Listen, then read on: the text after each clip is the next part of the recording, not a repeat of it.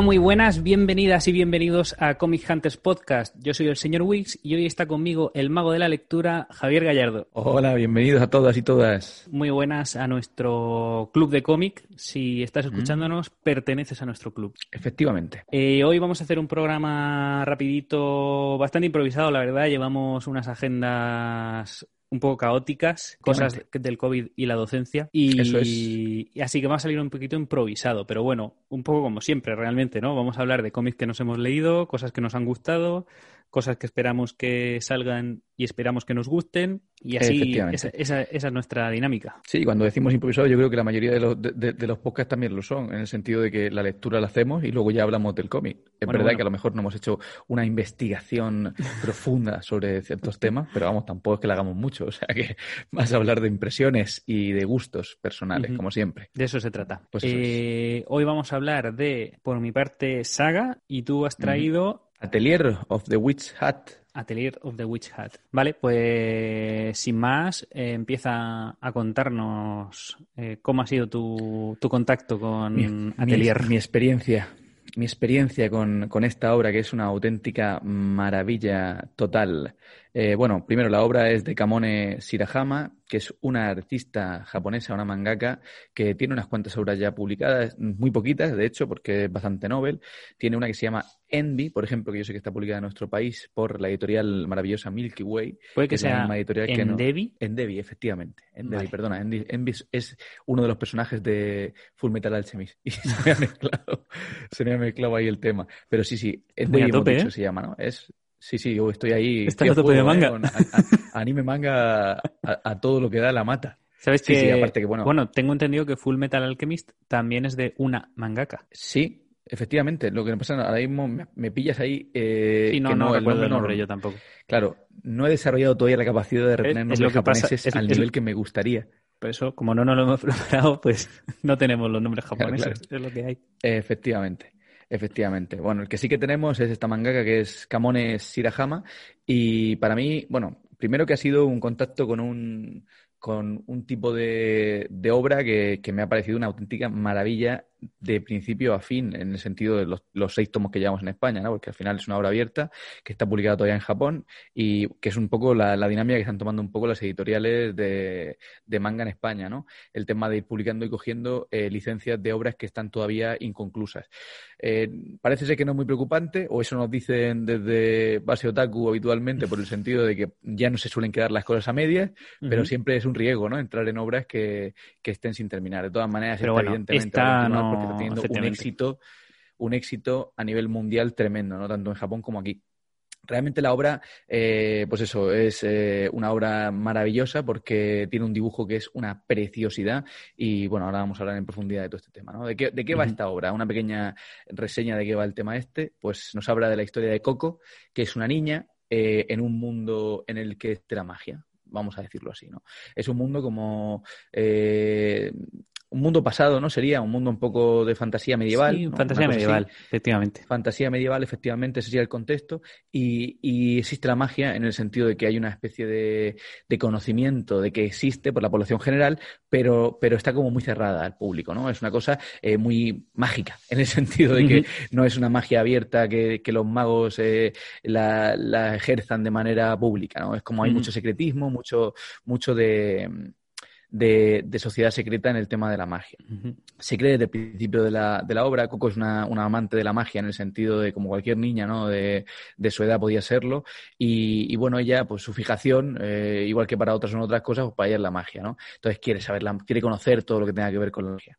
Ella vive con su madre en una pequeña casa de pueblo en la que se dedican pues a la costura, ¿no? Ella tiene, pues eso, desde pequeñita una capacidad innata para, sobre todo, eh, hacer patronaje de costura, dibuja muy bien, y entonces, pues está, es una niña muy, muy aventajada en ese sentido. Un día, eh, por avatares del destino, una carroza eh, tiene un accidente cerca de, de su atelier y, o, o su- no sé si le llaman atelier a eso. Le o- llaman atelier, o- sí. También es un atelier, ¿verdad? De, de su tienda de, de- de telas. Sí, su Y, taller bueno, de por- costura, por- su tienda. Mm. Eso es. Por cuestiones aparece un mago que se reconocen por el tipo de tocado que llevan y el tipo de, Sí. de ropa y demás. Y eh, se dispone a echar una mano con el tema de la carroza y demás. En, ese, en esa situación, pues hace, hace sus hechizos mágicos que siempre tienen que ser ocultos a, la vista de, los mundanos, ¿no? de los, de los Myers de este, de este universo, pero eh, nuestra Coco consigue entrever cómo se desarrolla ese, ese artilugio mágico, cómo se desarrolla ese, ese truco. ¿Y en qué consiste el eh, conjuro? Eso es. Entonces se da cuenta de que a lo mejor hay alguna posibilidad para que ella pueda ejercer la magia, aunque haya nacido sin, eh, sin el, el, don. la marca del mago, ¿no? Sin, sin, el, sin la magia interna. Bueno, pues por cosas del destino, al final termina eh, entrando en lo que sería una academia de magia al estilo pues, de todo lo que últimamente estamos viendo muchas obras de este estilo, ¿no? Tiene, tiene evidentemente toques o, reminiscencias a Harry Potter, toques a, pues eso, a las escuelas de magia típicas de pues, un grupo de chicos, en este caso de chicas. lo, dijimos cuando, cuando hablamos de Academia Extraño, de Strange Academy, que las academias funcionan, la magia funciona, pues para adelante. Eso, eso es. Eh, un grupo de chicas muy pequeñas, de hecho ya no son ni adolescentes. Sí, son niñas. Están ahí, rondarán a lo mejor los 7, 8, 9 años, 10 años, incluso 12 a lo mejor, ¿no? Pero, pero hasta sí, pero son niñas, no son adolescentes todavía. Eso, a las y, eh, unos dibujos monísimos de la vida y a las órdenes o al, bajo el cuidado de Kifri, que es el personaje, digamos, el, el, el maestro de, del atelier ¿no? de, de estas niñas. Eh, se lleva a Coco por, por cuestiones que no voy a desvelar porque sería destripar el, el manga. Y, y, Coco se empieza a iniciarse en este mundo de la magia desde fuera, ¿no? Tenemos el, el, el elemento extraño, como pasaría también, pues eso, si volvemos a, un paralelismo con Harry Potter, por ejemplo, ¿no? Alguien que ha vivido fuera del mundo de la magia siempre y de repente entra en este mundo, pues con todas las resistencias que se encuentran habitualmente cuando la gente está sentada y es un extranjero, gente de fuera, todo ese tipo de cuestiones, ¿no? Eh, la obra tiene una estructura interna en cuanto a, trasfondo del mundo de la magia y de todo que es una brutalidad. O sea, yo creo que, la, autora se ha dejado eh, horas y horas, porque además eh, hay esquemas que acompañan a cómo funciona la magia, cómo se estructuran los hechizos, cómo se dibujan. Eh, todo, todo es un trasfondo tremendo, ¿no? Yo veo en él, solo en el primer tomo ya, que es una presentación, se ve lo, inmenso y lo profundo que es este mundo, ¿no? Este universo que, da para, pues, para lo que quieras, ¿no? Al final es una cosa bestial de la, la riqueza que tiene riqueza que no solo se muestra en el guion, sino también en el dibujo, porque es un dibujo que, que tiende incluso a, lo romántico o a lo barroco en algún punto, porque eso es súper detallado, es súper, eh, eh, pone muchísimo interés en, en, brocados, en, en, tejidos, en, todo tipo de cosas. El cuidado por el detalle es, es, eh, tremendo. Los fondos, por ejemplo, o sea, fondos, castillos, montañas, de todo lo que quieras ver, ¿no? Y además eh, súper, súper eh, originales, súper fantásticos, y yo no he visto mejor dibujo en un manga nunca. No sé si lo hay, de hecho. Entiendo que a lo mejor eh, puede haber algún estilo que te guste más o menos, pero, Efectivamente. hay una cosa, hay una cosa que es gustos según estilos, pero es que esto es simplemente mejor. te puede gustar el estilo o no gustar el estilo. Este dibujo es de una calidad que no se había visto. Eso es, yo creo que no, porque además el, mundo del manga ya sabemos cómo funciona. Es, habitualmente es un trabajo en el que te exigen unas una deadline muy cortas, eh, sacar páginas todas las semanas, estudios que hacen con elementos prefabricados y trabajando y sacando. Necesitan ayudantes. sacar material.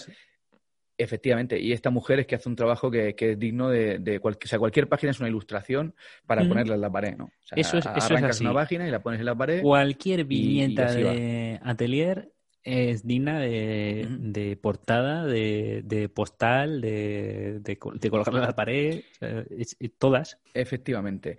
Y bueno, decíamos que esta es la historia, ¿no? Al final hay un montón de personajes, un montón de niñas, hay un mundillo también un poco oscuro, como pasa siempre cuando has empezado ya a leer manga, llevas un tiempo leyendo manga, te das cuenta de cuando hay niños y hay mucha alegría, hay mucha jajajiji, puede haber también un tono oscuro que se va desarrollando, ¿no? Tenemos un trasfondo ahí oscuro de una, pues una fracción de los magos que tienen su propia forma de ver el mundo y, ya veremos a ver cómo se desarrolla esto, porque repetimos, es manga y en el manga te puede pegar un giro y volverse todo mm, oscuro en, un tomo solo, ¿no?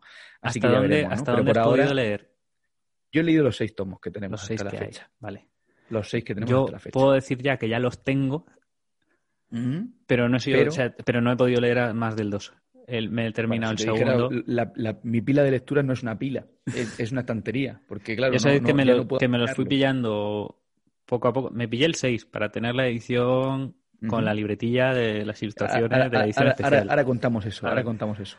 Y luego a partir de ahí pues ya me pillé el 1 y el 2, luego en otro pedido de otro mes me pedí el 3 y el 4 y en otro, que fue este último de hecho, en el de octubre, el 5. Pero me quedé en leerme el 2, todavía no he sido capaz de seguir avanzando no me da. Yo al final lo que, lo que he hecho, como mi agenda es una locura y ya lo sabes que no tengo tiempo para nada, lo que hago es que al mediodía cuando llego de comer, eh, o sea, cuando termino de comer a las 3, de 3 a 4, 4 y algo, leo. Entonces me cojo y me, y me meriendo un tomo de atelier con todo el gusto del mundo porque, porque es eh, muy interesante. Mi hora es la, es la noche. Justo es el, lo que yo aguante sin dormirme antes de dormir. Claro, leo ese, ese rato.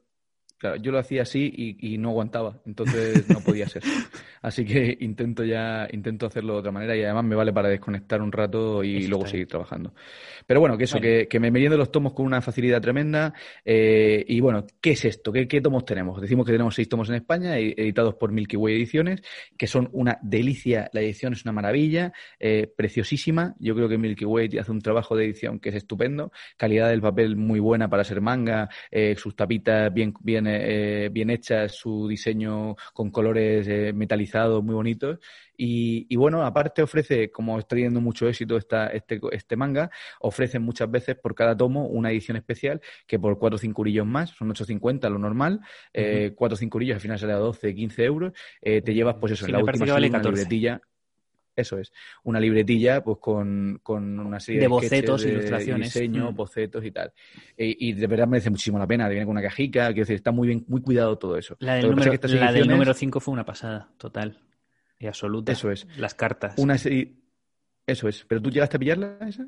Gracias, Dani Coronado. Qué cabrón, tío. yo no he podido pillarla, tío.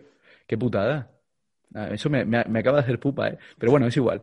Eh, lo siento, pensaba, que sí la habías pillado a tiempo tú, la 5. No, yo no tuve, no tuve esa suerte. Bueno, es igual. Eh, decía que, que, tengáis prisa por cogerlas porque suelen, suelen agotarse rápido.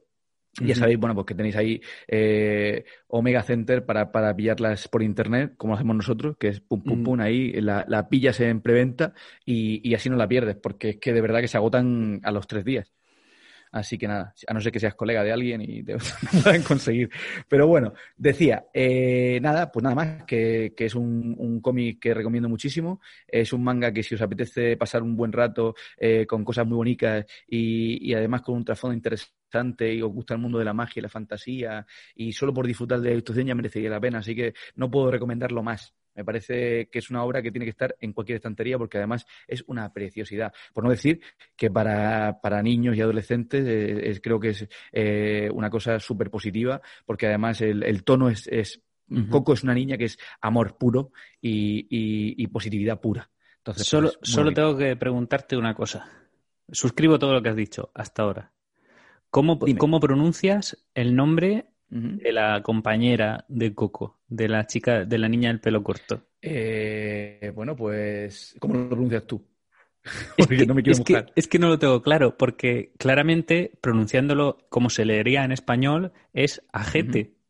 Porque es... yo pronuncio claro, pero yo en mi cabeza sonaban simultáneamente ajete, aguete. Sí. Eh, no sé, a mí me suena. Luego, por Twitter lo pregunté y me dijeron, de redondo, si no me equivoco, fue el que me dijo Ayet. Ayet, puede ser que sea Ayet. Y desde, que me, lo, y desde que me lo dijo, dije, eso va a ser. Y eh, desde entonces. Desde entonces para mí es Ayet, pero hasta, pero hasta ese momento sonaban a la vez Ajete y Aguete. Y Ajete era muy gracioso. Sí, a gente no, no, no, no, no pega nada más con, con, la, con, la, con el alto standing que tiene esa muchacha, no, no pega nada. Yo, para mí ha sido siempre Aguet, de Ágata a Aguet o algo así. Era, era mi, además suena muy fino, así que me sonaba así. Si hubiera tenido dos T, hay una doble T, no hubiera, no habría duda. no habría duda, no habría duda.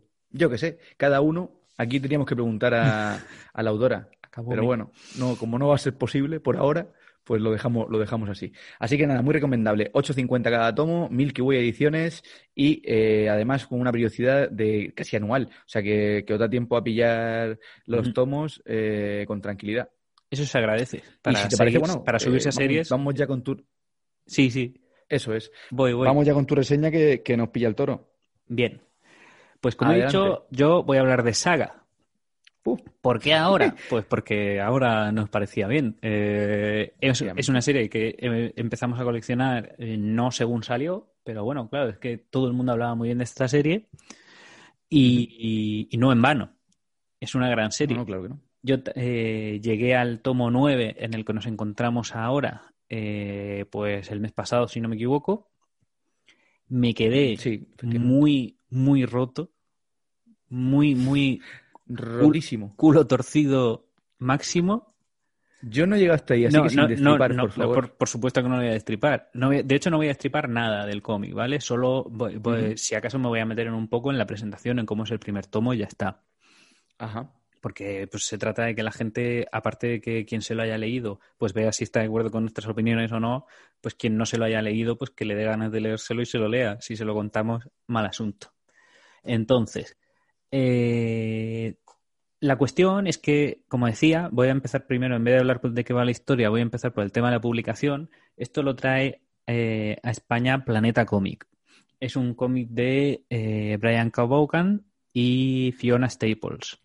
Del siempre gran Brian Cabogan, porque es un máquina y yo no he leído nada de, que, este, de que este hombre que no sea buenísimo.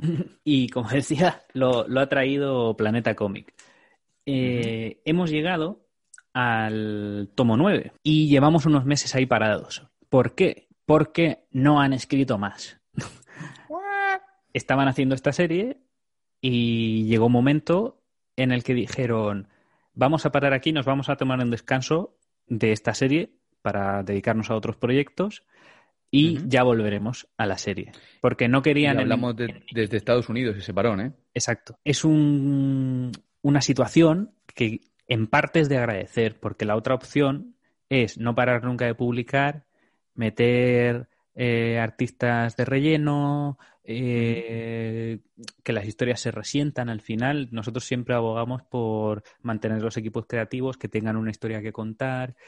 Eh, esto es una serie que quieras que no. Cerrar, una serie, más vale, más vale no cerrar la serie que cerrarla mal. Yo creo que siempre más, nos vale. está haciendo larga porque los nueve es, es son eh, que hay cinco números por tomo, seis números por tomo. Sí, eh, por ahí está la cosa. Pues, pues estamos cerca de los 50 números, ¿vale? Y entonces ya es una serie larga. Quiero decir, probablemente Vaughan tuviera unas ideas y tenga que repensarse esto a ver cómo lo sigo o a ver cómo llego al punto al que yo quería llegar, pero alargando la historia. Entonces, mejor que hacerlo de cualquier manera, con dibujantes de relleno, que la historia se resienta, ¿qué tal? Pues se dijeron, vamos a hacer hasta aquí, paramos, nos dedicamos a trabajar en otras cosas, esto lo vamos viendo poco a poco y ya volveremos. Y en esa nos encontramos que no hay una previsión de cuándo se vuelve al trabajo con esto. Bueno, no pasa nada, sabemos que en el mundo del cómic pasa, nada. decir, la inmediatez de este mundo no, no responde siempre a la creatividad del artista. Confiamos, en que, en, confiamos en que en algún momento volverá, porque además eh, seguro, lo está petando en ventas. Han sacado ya ediciones ómnibus eh, integrales, completos, de todo que se pueden. ¿eh? Se pueden conseguir. se pueden conseguir por previews. ¿eh? Muy se, loco, se pueden conseguir por, por previews y todo eso y están ahí y, y, están petándolo en ventas. Quiero decir que es una serie que, que, sale rentable, o sea que previsiblemente volverá. Sí, sí, sí. Hombre, recordemos que Brian Cabogaman al final es de, los autores estos que quiere, que yo he leído en varias entrevistas, que quiere trabajar siempre con Image porque le permite eh, el, controlar el cómo, el, los medios de producción, ¿no? El controlar cómo se produce el material, el controlar los precios. Sabéis que los precios de los cómics muchas veces dependen también del precio del papel y de movidas de ese rollo, o sea, que son precios variables. Y Brian Cabogaman es de, de estos autores que es comprometido y que tiene pues un criterio de incluso bajarse los beneficios para que el cómic siga manteniendo un, precio eh, igual a lo largo de todos los tomos, ¿no? Entonces, eso es muy de agradecer y aparte es muy cuidado el diseño, cuida mucho que sea la misma autora, eh, Fiona, la que siga eh, dibujando esa serie, porque al final tiene una idea y esto como... Es, es de estos artistas que controlan a nivel general sus obras y le tienen mucho cuidado y mucho cariño a lo que hacen, ¿no? A mí, a mí me gusta mucho cómo escribe este hombre y acompañada del dibujo de esta, de esta artistaza como es eh, Fiona Stamper, creo que, que, bueno, que hacen un tándem de locura, de locura. Así que nada, continúa, continúa. pues sí, estoy de acuerdo. He hablado un poquito de la edición, eh, vamos al dibujo. como hemos dicho, Fiona Staples. Eh, es un dibujo... Staples, perdón, Stampers he dicho yo. Sí, bueno. Eh, al final, los nombres extranjeros, pues cada uno como, como pueda entienda, ¿no? Eh, que al final, a lo mejor yo estoy diciendo Staples y tampoco es. Pero bueno, yo leo y, pienso que es así. Como decía, el dibujo es, es un, dibujo de una calidad excelente. Lleva un trazo que hay una cierta variación del primer tomo allá hacia el último, tiende a un trazo más limpio, empieza, no es que el trazo sea desdibujado al principio, pero sí que es verdad que hay un estilo un poquito más eh, agresivo. Más, abierto. más, más agresivo, más. hay más rayajo. Y, se, limpia el dibujo a lo largo de la serie. Pero tampoco, tampoco es un cambio de estilo evidente, ¿de acuerdo? En color me flipa. La serie lleva, lleva un, una estética. tú ves el dibujo y dices, esto es saga. es, muy reconocible. Como decía, pues eso, el dibujo es un poquito desdibujado, eh, pero no deja de ser un, un estilo de cómic americano estándar eh, en el indie. Es, es, un, es un dibujo indie americano estándar. Sí, a, mí, a mí me recuerda mucho, o bueno, me da un aire a, Stefan Siegel, ¿no te da ese aire? En, en la, sobre todo en las, en las, caras alargadas, en, en, algún elemento así más, más estilizado. Podría ser. bueno, ambos son, ambos son dibujos de, del, underground. En, en el sentido de, de que él es muy de estilizar ah, las figuras y Fiona Staples también. Sí que es verdad. Eso es. Eh, lleva un rollo. A mí me da ese aire. Lleva un rollo estético esta serie eh, muy. Es muy indie, ¿vale? Se sale mucho de los convencionalismos. Ya sabes que eh, en redes sociales o, el, mainstream americano, si ven un pezón, se parece que, le, les han pegado un puñetazo en el ojo. y, no, aquí no. Y aquí no.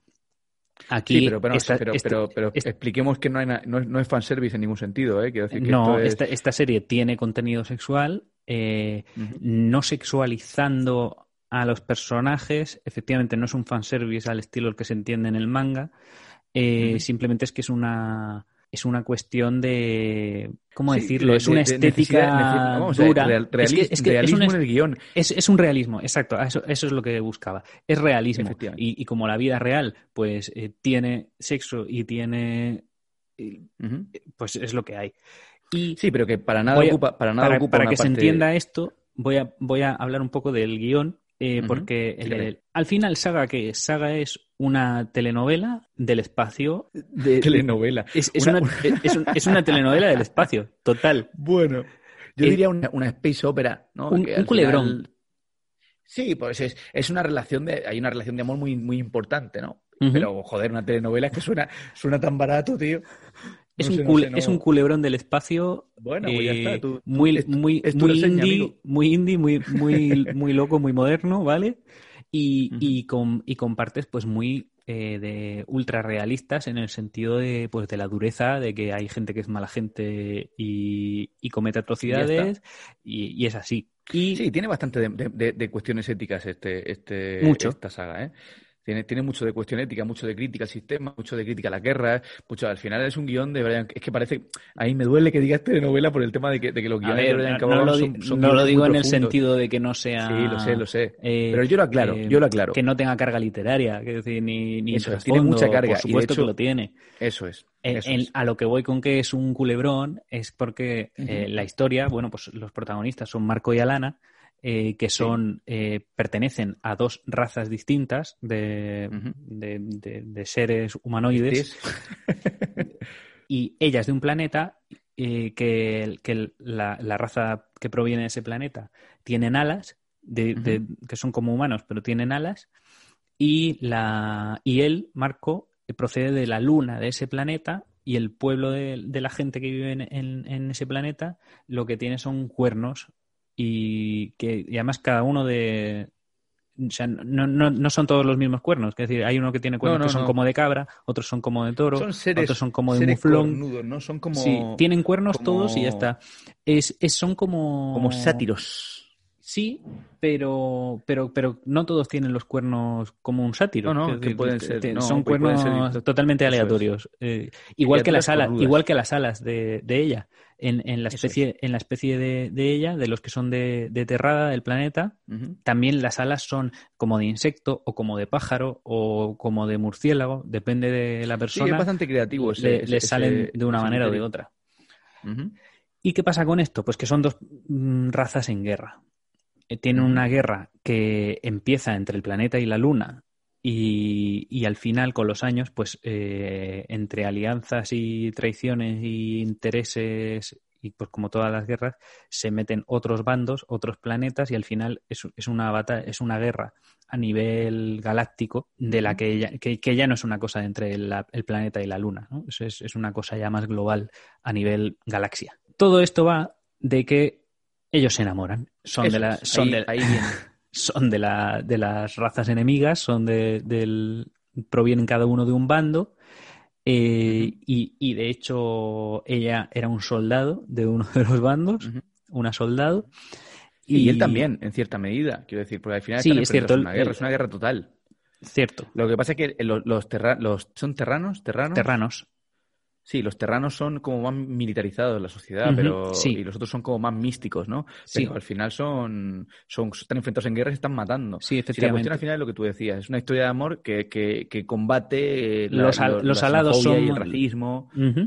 Los alados son más militares, como has dicho, y, lo, y los luneros, los cornudos, son más, eh, son más místicos y de hecho tienen eh, poderes mágicos, hacen magia. Tienen su propia lengua, tienen, tienen una lengua diferente a la, a la lengua común que podríamos decir, ¿no? Que pues en este caso sería el inglés o el español en la, en la versión traducida. Y, y, es muy curioso el tema del idioma de ellos porque no, no lo traducen en ningún momento, pero se puede, se puede intuir por, por ciertos términos. Hay, elementos del inglés, hay elementos del inglés, del latín. Eh, se, intuyen cosas que la mitad de las veces no te enteras de nada, pero otra vez intuyes qué pueden estar diciendo y tal. Y está guay. Pero bueno, la, viñeta se explica sola, ¿eh? La, esto, el, el, lío se monta no solo porque estén enamorados, sino porque el tema es que huyen juntos y tienen una hija. Que es una mezcla, el híbrido. es, la elegida. es el híbrido eh, al que todo el mundo había dicho que eso era imposible y no podía ocurrir biológicamente. Y resulta pues que no era imposible. Y, Vaya. y entonces pues ya se, se, complica todo porque no solo ellos son buscados, sino que como alguien vea que existe, eh, hay, hay, poderes muy por encima de ellos eh, con intereses de que eso no salga a la luz, de que eso es posible, que nunca uno de un bando ha podido estar con alguien del otro bando y mucho menos que han podido tener un hijo.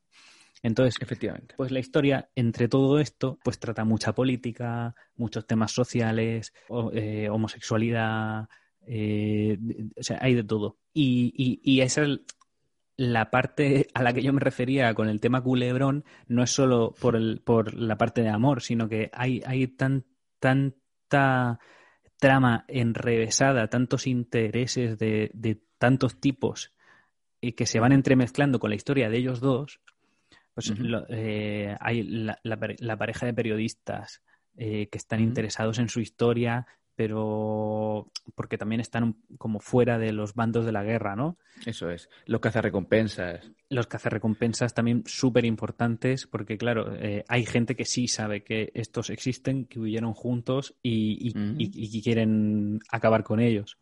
La gata de la mentira es un, un personaje chulísimo. Interesante. Se critican eh, cosas como la, explotación infantil, la explotación sexual infantil, el abuso sexual. Sí, es que Brian eh... se mete en cada movida que no veas. ¿eh? O sea, te puede contar aquí y una saga además que ha creado, digamos, eh, de una serie larga, pues imagínate lo que puede meter aquí. O sea, aquí esto es, super, es un cómic super de, un, de un nivel alto. ¿eh? es lo que sería un film muy aceptado entre la intelectualidad. La gente no mainstream tiene que leerse saga. Y si eres mainstream y eres una persona normal, también. ¿Sabes? Porque nosotros lo somos y no pasa nada. Y es estupendo. Es cierto. Así que nada. el guion ya lo comentamos más o menos. La, crítica social a, las clases sociales, muchísimo. los nobles que son de la raza de esta robot, que él tiene en la cabeza de, tele, y, y, en función. El príncipe robot cuarto. El príncipe robot cuarto, que en función del nivel de social que tienen, eh, la cabeza que tienen es un aparato de televisión más moderno. efectivamente. Cuando, cuando salen gente de baja estofa, digamos, de esa raza, pues tienen una tele antigua ahí de esas de, de, tubo con, con, antenilla y, con los controles delante, con, con las ruletas delante y, y, el rey emperador eh, de la patilla pues tiene ahí una, una tele de puta madre por cabeza. Pues. Eso es. y, se proyectan cosas en, en, en sus pantallas, que eso es muy Que también tienen que ver con el, con el, con el contenido interno del cómic. Quiero decir, está muy cuidado todo el diseño. Desde el diseño hasta el guion están muy cuidados y cada personaje, cada diseño de personaje está muy cuidado y además hay, hay, hay elementos, hay personajes que son súper icónicos. Eh, a mí me parece que es una pasada y ya te digo, el dibujo una preciosidad y el, y el cómic es, pues estupendo. Tiene todo lo que hemos dicho, tiene fantasía, tiene magia, tiene eh, fantasmas, tiene, tiene de todo. Tiene de todo. Tiene de todo. Tiene crítica social, crítica de todo tipo, eh, una, una trama interesante, una, una, un universo expandido enorme, hay de todo, ¿no? Y bueno, pues eso, recomendación por mi parte 100%, no sé tú. Sí, sí, por supuesto. Todo el mundo tiene que Bueno, ¿y quién lo, trae, quién lo trae a España? Que no lo has dicho, la editorial. Sí, sí, lo he dicho, Planeta Comic. Planeta. Ah, lo has dicho Planeta Comic. ¿Y cuánto salían los tomillos estos? Que no me acuerdo. Que yo como me lo voy pillando. Eh, 16,95. 16,95, tapa dura, además unos colores chulísimos, la edición de Planeta también está muy chula y queda muy bien en la estantería. Está muy guay para tenerla. Claro, son tonos pastel y blancos y negros, entonces cambia el color un tono plano y van cambiando los colores y al final pues, queda una gama de colores muy la, chula. La tapa dura esta fina de, de cinco, más o menos de cinco números eh, cada tomo, que, en la que están sacando todo lo Aftershock también. Sí, lo de Star Wars. Exacto. Eso es. Eso es. Y ya está. Así que nada, ya está. Mm, poco más que decir.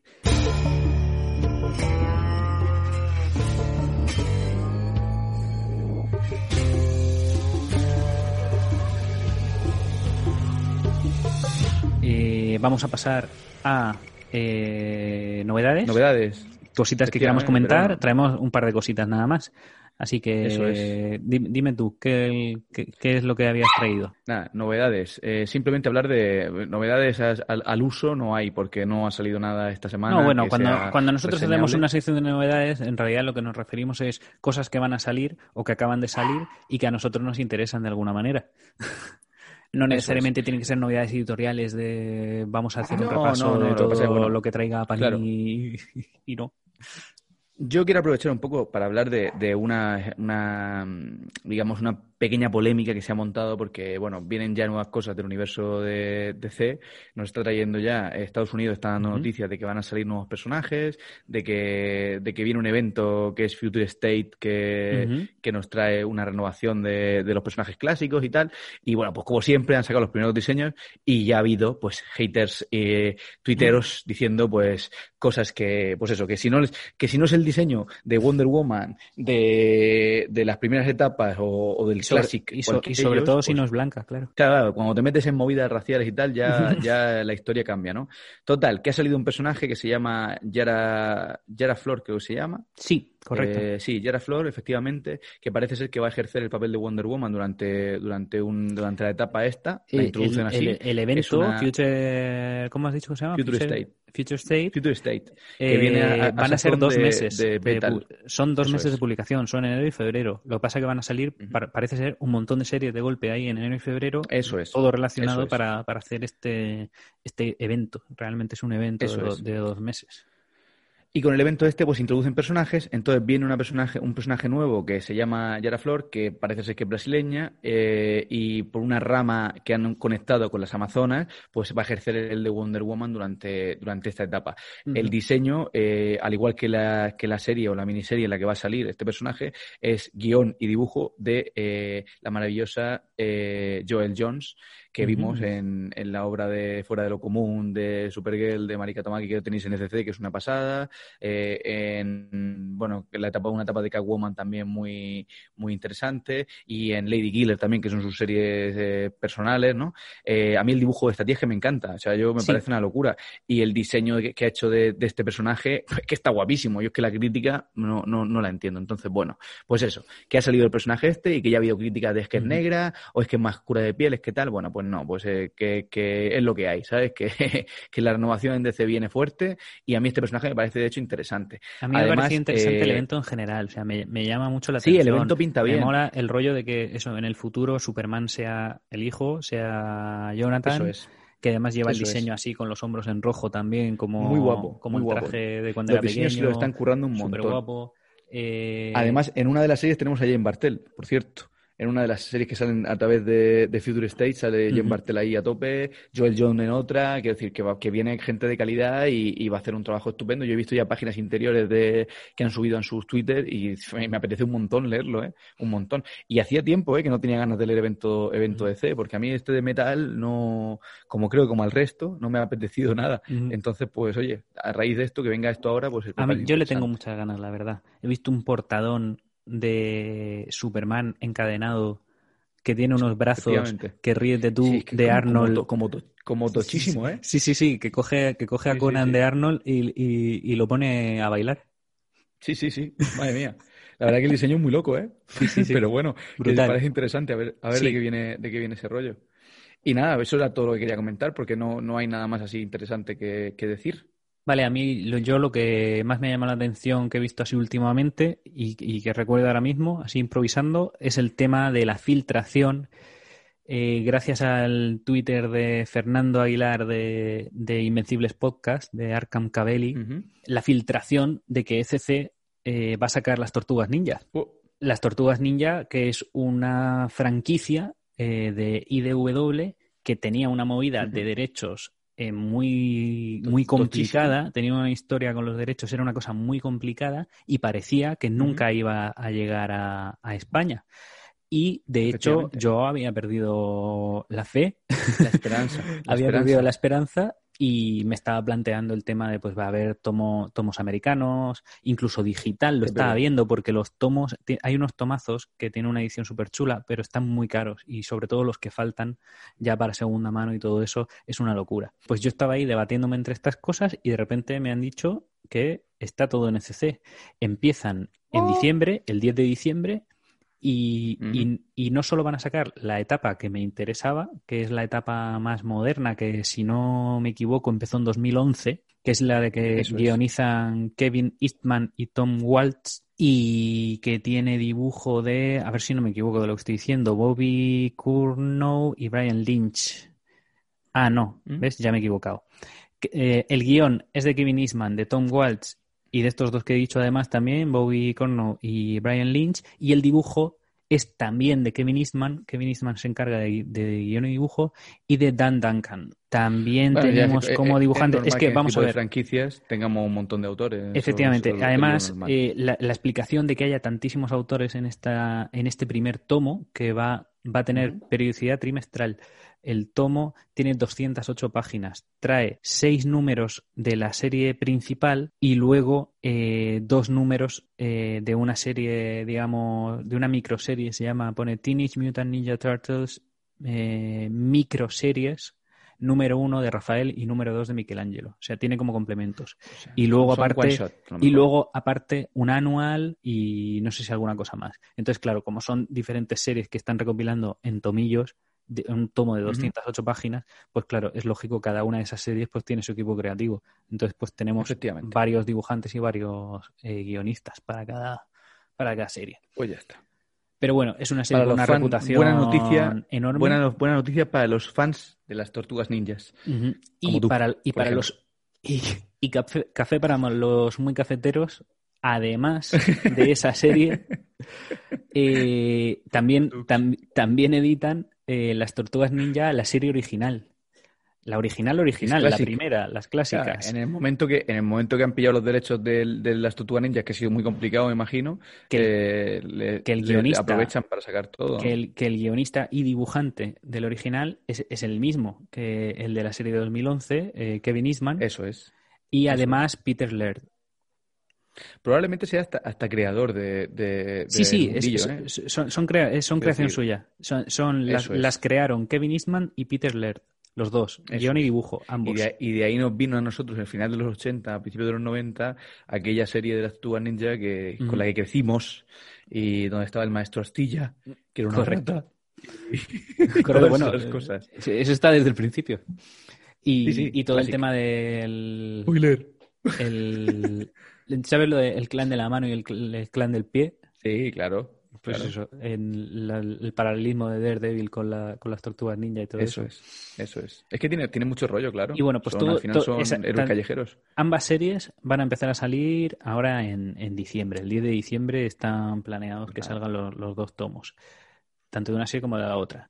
Y luego además, ya pues por comentar, también, como se han hecho con los derechos, pues han tirado también por las series juveniles infantiles que de las aventuras de Tortugas Ninja que están basadas en, en, los dibujos animados y eso que sacaron y, y el, el, ascenso de las Tortugas Ninja. De los dibujos animados de, lo, de los más modernos, que a mí personalmente no, no, no los, diseños nuestros. me parecen muy rarunos y no me molan nada. Pero bueno. Y, y no, son, no, son, nada macarras. Que lo que me daba Tortugas Ninja es que los malos eran muy macarras.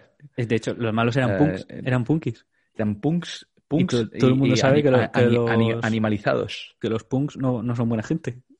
Eso, eso nos, eso nos enseñaron los, los tortugas ninja. Más, más en la serie de, lo, de, los 90 norteamericanas, ¿no? Si eras un punks y si encima decías algo de anarquía o algo así, ya era una cosa ter terrorífica, ¿no?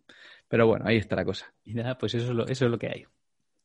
Pues ya está. Pues eh, con esto yo creo que podemos finalizar el programa. Sin, y... No sin antes decir que, aprovechando que hemos reseñado Saga, tenemos un ah, bueno, sorteíto. Claro, sorteíto.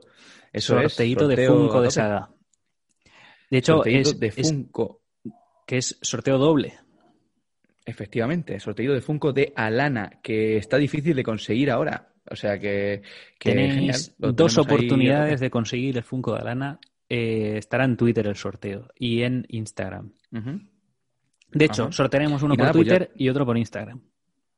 Eso es. Y daremos ahí todas las claves para poder las claves hacer para hacerlo ese sorteito y mucha suerte a todos y a todas. Para que nada, podáis encontrarnos ahí. Dile, dime, dime, dime. Sí, sí. Que nos deis like, joder, y escribáis ahí y compartáis el puto programa, que, que, que, siempre está bien, que al final estamos ahí currando y lo que no, lo, lo único que sacamos de eso es vuestro amor, darnos amor, por favor. Bien. Y ya está, eso es lo que quería decir. Bien, bien, bien. Y siento haberte cortado. Eh... Nada, nada, adelante. La cuestión es que si queréis el Funko de Alana, eh, solo tenéis que ir a, a, nuestro Twitter y a nuestro Instagram. Pero si no sabéis cuál es, pues yo os lo digo. Arroba Hunters barra baja cómic en Twitter y Comic Hunters Podcast en Instagram. Efectivamente.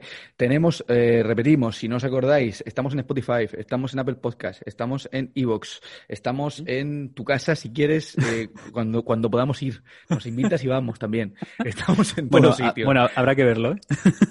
Sí, bueno, depende del horario, esto es cuadrarnos. Y, y ya está, y nada, que, que, encantado de estar aquí una semana más. Esperamos tener la periodicidad de quincenal, eh, mantenerla, ya decimos, en los horarios que podemos, porque es complicado para nosotros ahora mismo.